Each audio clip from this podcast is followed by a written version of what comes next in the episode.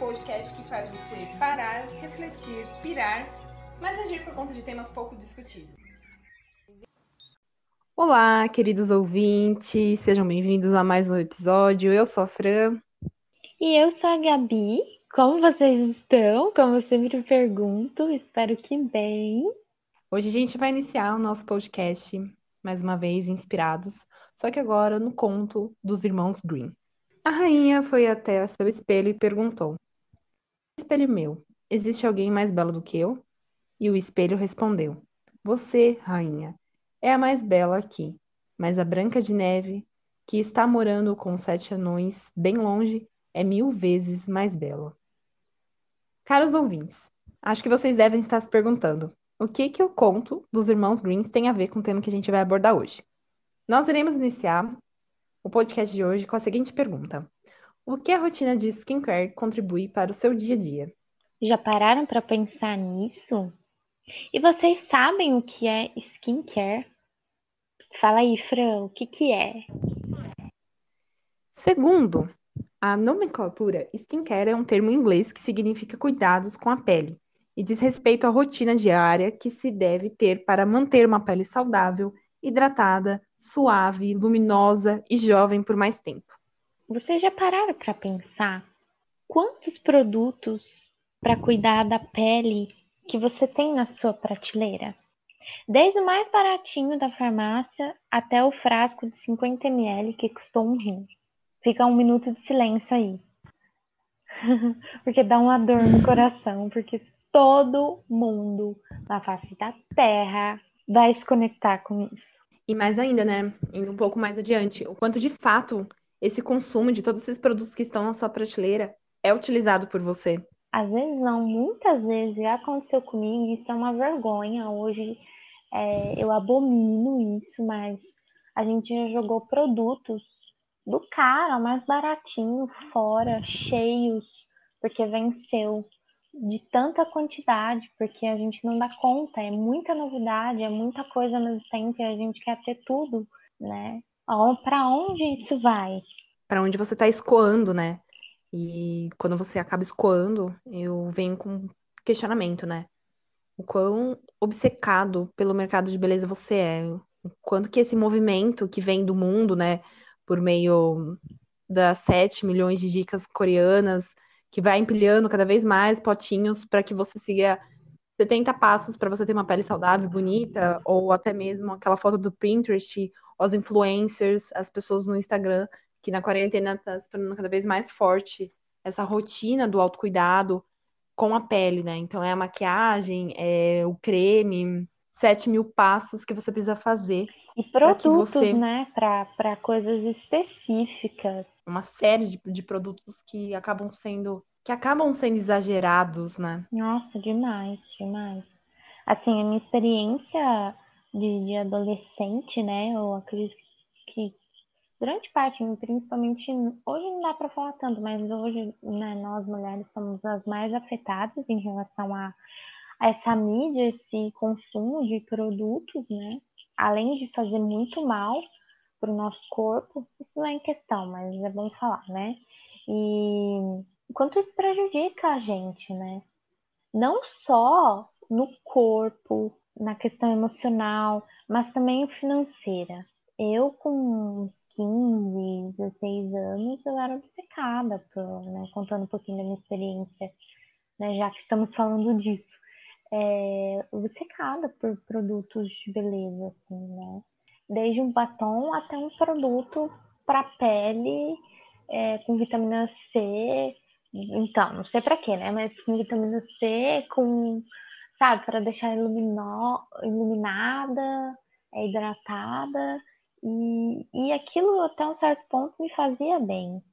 Mas chegou momentos que eu não saía de casa sem maquiagem né? Eu não me sentia mais confiante sem a maquiagem, né? Sim, a ideia de que nós encontramos a nossa beleza através de produtos. Então a gente compra a nossa beleza, a gente compra um batom para nos empoderar, a gente compra uns cílios para alongar isso. o nosso olhar Sim. sobre nós mesmos, né? Exatamente. E quanto isso de vez se tornar uma ferramenta, né? Eu já tão falado disso do empoderamento. E nos empoderar acaba nos, nos aprisionando, acaba sendo mais uma forma de aprisionamento. Então eu vivi isso na minha adolescência. Pô, como assim eu não, não consigo sair de casa, não consigo me ver sem maquiagem, né? E isso me fez bem até um certo ponto, mas também quando eu comentei da questão financeira, né? É que eu pegava um certo valor com o meu trabalho e, e, e gastava tudo, tudo. Aquele valor do mês eu gastava tudo, né? E, e queria eh, ir para algum lugar comer alguma coisa, fazer alguma coisa, eu não, não tinha dinheiro, porque eu tinha gastado tudo em produto que, que eu queria fazer parte com as novidades, porque é muito o tempo todo e a gente não dá conta, é muita coisa. Eu vejo que, de certa forma, hoje em dia nós temos uma influência, é, uma influência, né, de uma maquiagem na autoestima, tanto nas adolescentes, que eu acho que hoje está sendo uma coisa quase que institucional. Então, hoje você acaba pegando a autoestima, que é um conjunto de várias partes, de várias atitudes que cada ser humano vai ter sobre si mesmo, sobre a percepção dele, que pode ser positiva, negativa, ou através de vários acontecimentos sociais, emocionais ou psicossomáticos, aí entra até uma coisa um pouco mais profunda do que a autoestima, né? O autoconhecimento, Mas né? quando a gente começa. Sim, esse, esse, essa presença investigativa sobre a relevância da autoestima, né?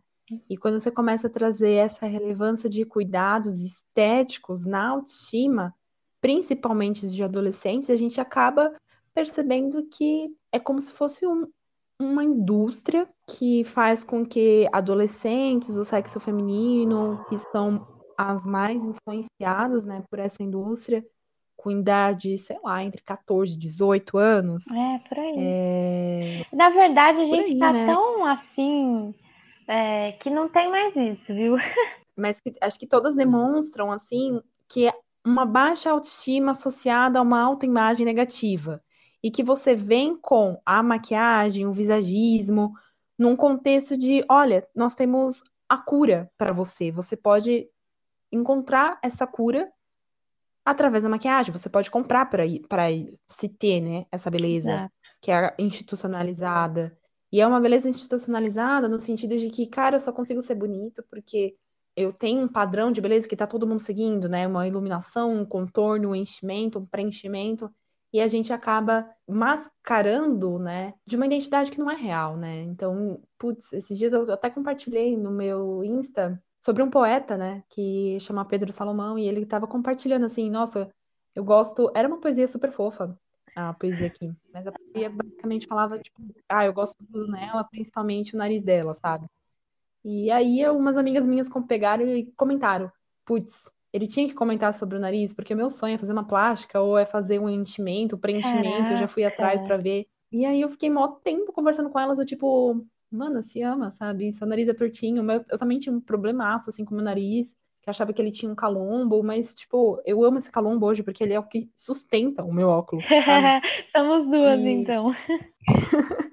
e é claro que tudo isso, né, foi de uma quebra, é, dessa questão de um autocuidado relacionado com uma maquiagem ou com uma pele perfeita, com uma perfeição institucionalizada por uma imagem, né? Olha, você tem que seguir esse padrão aceito, né? Porque esse é o padrão rotulado pra gente nesse ano, nesse período. Exatamente. E também, né, é muito interessante você falar isso e, e como que tá totalmente direcionado com autoconhecimento, né? da gente literalmente colocar máscaras e atrás disso como, como uma cura, entre aspas, né? Só que, tá, e quem é você por trás, né? Quem que é essa pessoa, né? O, o, por quanto tempo isso vai sustentar? Geralmente isso não sustenta por muito tempo, né? E outra coisa que eu acho muito importante a gente frisar aqui que nós não somos contra o skincare, o cuidado da pele, o uso de cosméticos. Qual seja o cosmético, a marca que você usa, desde a orgânica até uma outra. É, a gente está querendo questionar o que, que tem por trás de tudo isso. E é muito válido ter uma autoestima sólida para nós, sabendo quem somos, é, enfim, muitas coisas envolvidas, emocionais, psicossomáticas, de experiência de vida, de história, enfim. E usar a maquiagem, a maquiagem, um cosmético, o cuidado com a pele para potencializar isso, não para mascarar algo que você nem conhece e também não quer ver. É esse é o ponto. Nós também okay. não é, podemos generalizar, né? Falar que todas as influencers é, não tenha não tem autoestima, estão se escondendo, enfim, não, não é assim, né? Por quê? Porque a gente se inclui nisso também, eu e a Fran. Todo mundo tá no mesmo barco, todo mundo já passou, passou e ainda passa com algum problema, com alguma insatisfação em relação ao corpo, à pele, enfim, quer melhorar com outras soluções. Não é errado, mas tem que se ter uma consciência. Acho que, complementando o que você está falando, Gabi, é uma ideia, eu acho que é trazer a consciência do meu consumo. Então, poxa, é, quantos artigos nós não vemos por aí sobre técnicas de maquiagem para mulheres com câncer e que vem para promover Exatamente. uma própria autoestima, né? Uma própria estima, né? Não é nem autoestima, porque a autoestima, ela é auto, ela é autossuficiente, ela tem que estar tá lá. E a maquiagem, ela tem que promover uma estima, que é você olhar, apreciar é. e gostar. Então eu acho que talvez é resignificar alguns sentidos de que como um instrumento que traz um sentimento de carinho, de apreço em relação a você, ao seu Exatamente. afeto, à sua afeição, você admirar, né, e respeitar o que você Exatamente. sente por você. Usar tudo isso, essas ferramentas, de uma maneira é mais consciente mesmo, é ter mais consciência, né? E eu acho que é, tendo essa consciência, a gente acaba diminuindo essa obsessão por uma imagem, por uma beleza que é dada ao mercado, porque é o que o mercado tem como tendência de crescimento sim, sim. e que foge de um, um outro cuidado, né? E o que é ir além do skincare? Acho que, para começar essa pergunta, vale uma troca de experiência, que esses dias eu estava vendo uma amiga minha postando um vídeo, assim, no Instagram, é, hum. sem edição, olha só. E até ela fala, né, de como que foi importante para ela não editar isso, porque é uma coisa que vem do coração dela e que ela gostaria de compartilhar e que ressoou muito forte em mim, que foi, cara, você tem a rotina para você acordar, para você se preparar para reunião, para você almoçar, para você fazer tudo que você precisa configurar para sua vida profissional. Mas e qual é a sua rotina para você ter no seu dia a dia, né, com os seus projetos pessoais? Você coloca lá na sua agenda um tempo para você cuidar dos seus pensamentos, ter uma conversa atrelando seus sentimentos, as suas necessidades, as suas reflexões, a sua infância e a sua criança que mora dentro de você, mas o adulto também que está querendo florescer no meio de tudo esse turbilhão que nos é dado no dia a dia, né? Então, qual é o cuidado que você coloca na sua agenda para os seus projetos pessoais? É, eu Fran estava conversando sobre isso, né?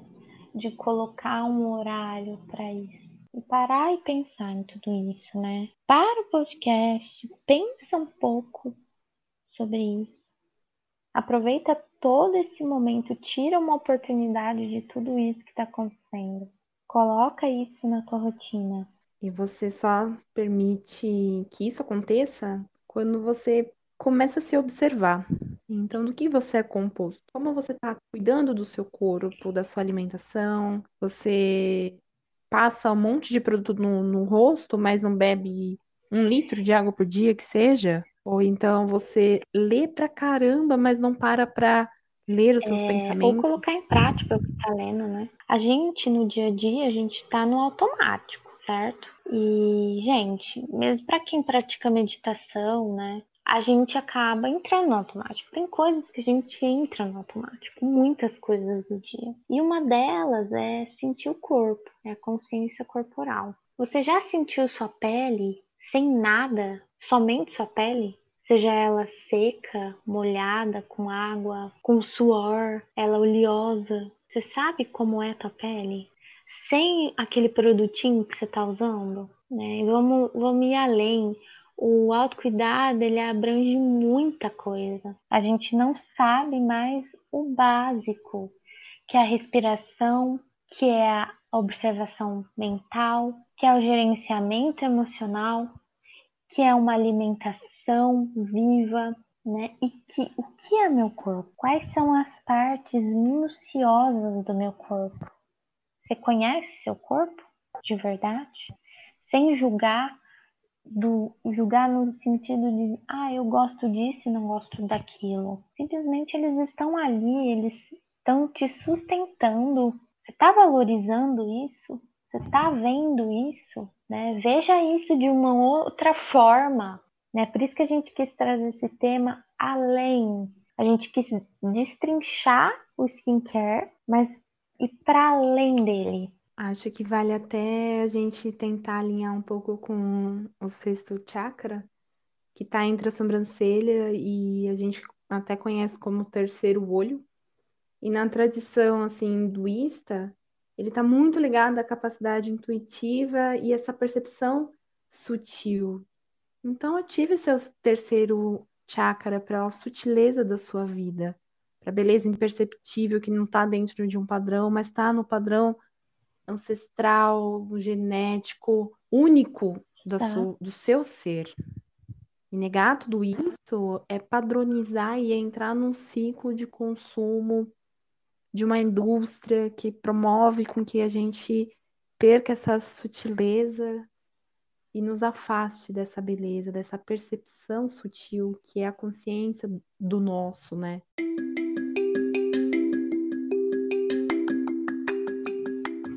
Então é isso, querido ouvinte. espero que você receba esse podcast com o coração aberto, com a pele do jeito que veio ao mundo, ou do jeito que você acredita que ela te traga mais estima, mas que você se ame e compartilhe para aqueles que precisam reconhecer cuidados além do skincare, além do eu que nos é oferecido.